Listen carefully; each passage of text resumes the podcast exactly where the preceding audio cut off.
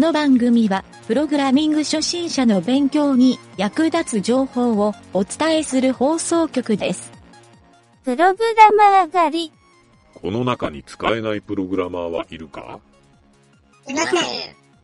最近チーム内で会話が乱れてきている。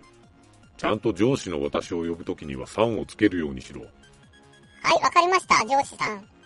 了解しました、上司さん。わかったよ、上司のおっさん。3番のヤンキーをつまみ出せ。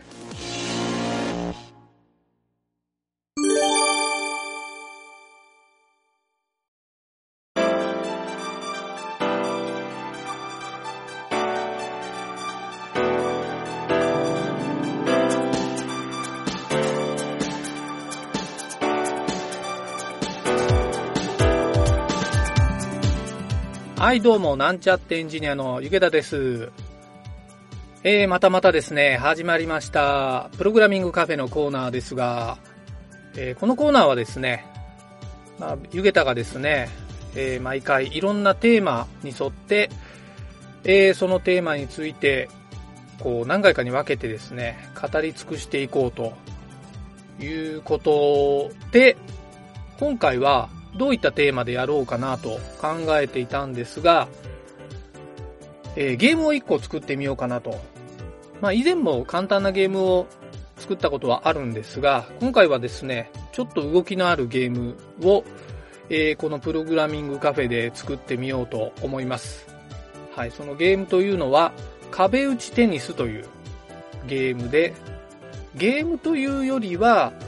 どちらかというと、いろいろプログラミングの基礎が詰まってるゲームだというふうに理解してください。えーこの壁打ちテニスっていうのはもともとですね、僕が中学校の時に初めて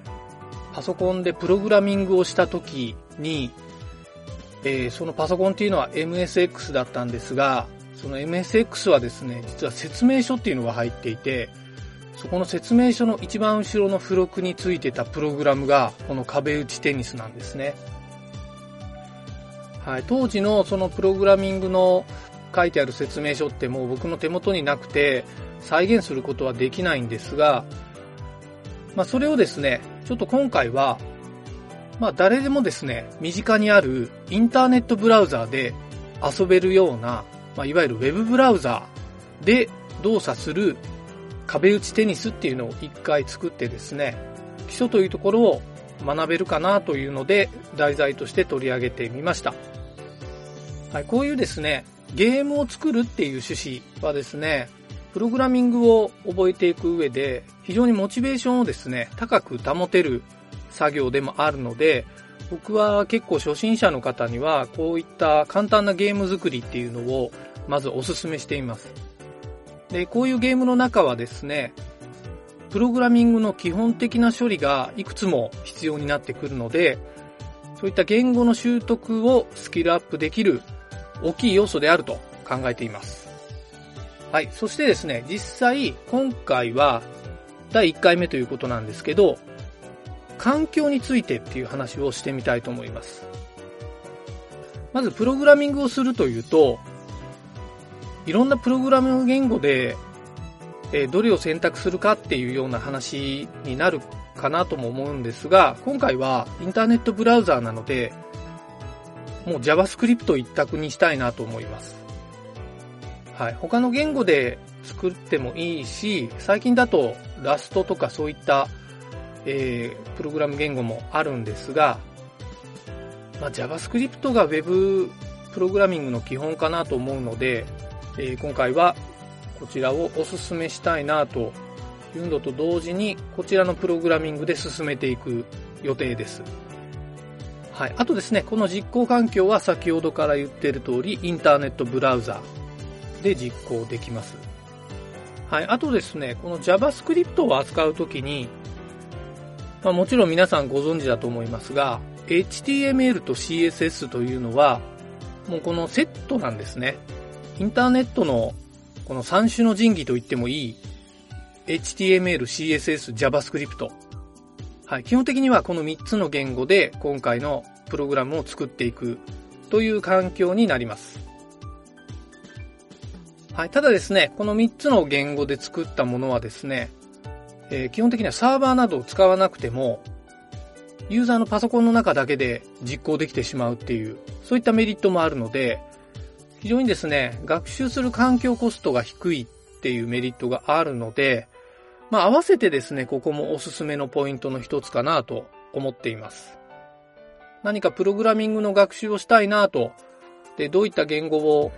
やったらいいかなって迷ってる人は、迷わず僕はこの3つの言語をやることを本当にお勧めしてはいますね。はい。はい。あとですね、次に事前準備というところで、えー実際にどういっった環境の準備をすればいいかというと、先ほど言った3つの言語をプログラミングしていくっていう環境は、基本的にはテキストエディターだけですね。はい。お好きなテキストエディターを使ってもらうのでいいんですが、まあおすすめはやっぱり主流である VS コードですかね。ビジュアルスタジオコードを使ってもらうといいかなと思います。他にも、あの、いくつかサブライムテキストとか、アトムエディターとか、えー、まあ、なんでしょうね、コッドエディターとかっていうのもありますね。桜エディター、秀丸。まあ、いろんなプログラムをかけるテキストエディターっていうのはあるんですが、まあ、どれを使っても基本的には問題ないです。はい。自分が使い慣れたエディターを使うっていうのは一つのポイントですね。ただし、OS にデフォルトで入ってるメモ帳はですね、これは Windows でも Mac でもちょっと使いづらいというか、あまりプログラムには向いていないので、えーそういったメモ帳っていうのではなく、プログラミングのテキストエディターっていう、はい、こういうのを使うことをお勧めしたいなと思います。えー最後にですね、今回どういうゲームを作るかというのを説明して終わりにしたいと思うんですが、えー、なかなかですね、ゲームを作るっていうとレベルが高く感じるのがプログラミング初心者の人だと思うんですが、今回作るゲームはすごく単純で、この3方が囲まれた箱の中にボールが動いていて、それを自分でラケットで打ち返すと。単純にそれだけのゲームですね。はい。要するにあの、ブロックがないブロック崩しっていう風に想像してもらうと早いと思います。はい。ここで重要になってくるのは、えっとですね、プログラミングの要素としては3つあってですね、1つがコリジョン判定と言われる、いわゆる当たり判定。これはゲームでよく使うんですが、何かオブジェクト同士、今回はボールと壁とか、ボールとラケットということになるんですけど、こういったコリジョン判定って言われる、えー当たり判定の処理。はい。これが一点、プログラミング要素としてありますね。二つ目は、ボールの動きですね。はい。方向の計算とか、えーコリジョンで当たった時に跳ね返る、まあ、いわゆる、えー向きが変わる処理の計算。はい。これが二つ目ですね。三つ目はですね、ラケットをコントロールする、このユーザーのコントロール。はい。これがコントロールインターフェースっていうことになるんですけど、ここの3つの要素。はい。これが3つ目なんですけど、この3つの要素を今回はプログラミングをしていきたいなと思うので、えーこのプログラムを応用するとですね、先ほど言ったように、ブロック崩しも作れてしまうんですね。はい。あと、ちょっと似たようなゲームでいくつか、えー思い当たるところもできると思うんですが、対戦型の、えーラケットテニスみたいなものも作れると思います。はい。そういった感じで出来上がった後は幅を広がせていって、えー自分でカスタマイズしたり、えー処理を膨らませていって、いろんな、ま、壮大なゲームにしてもらうっていうことも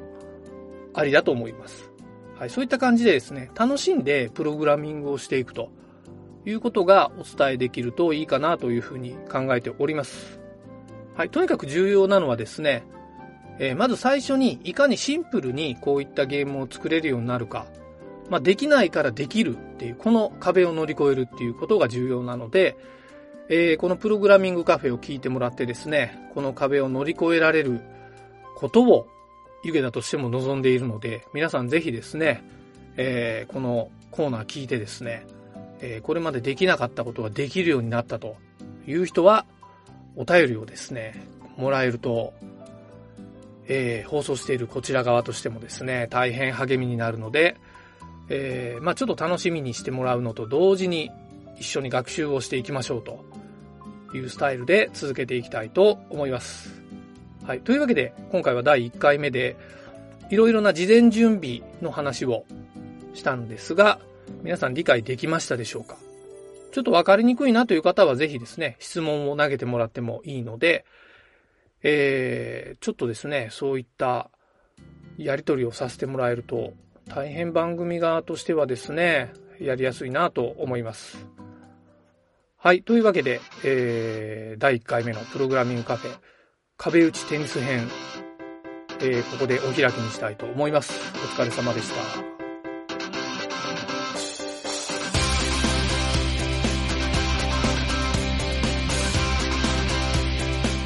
番組ホームページは http://myn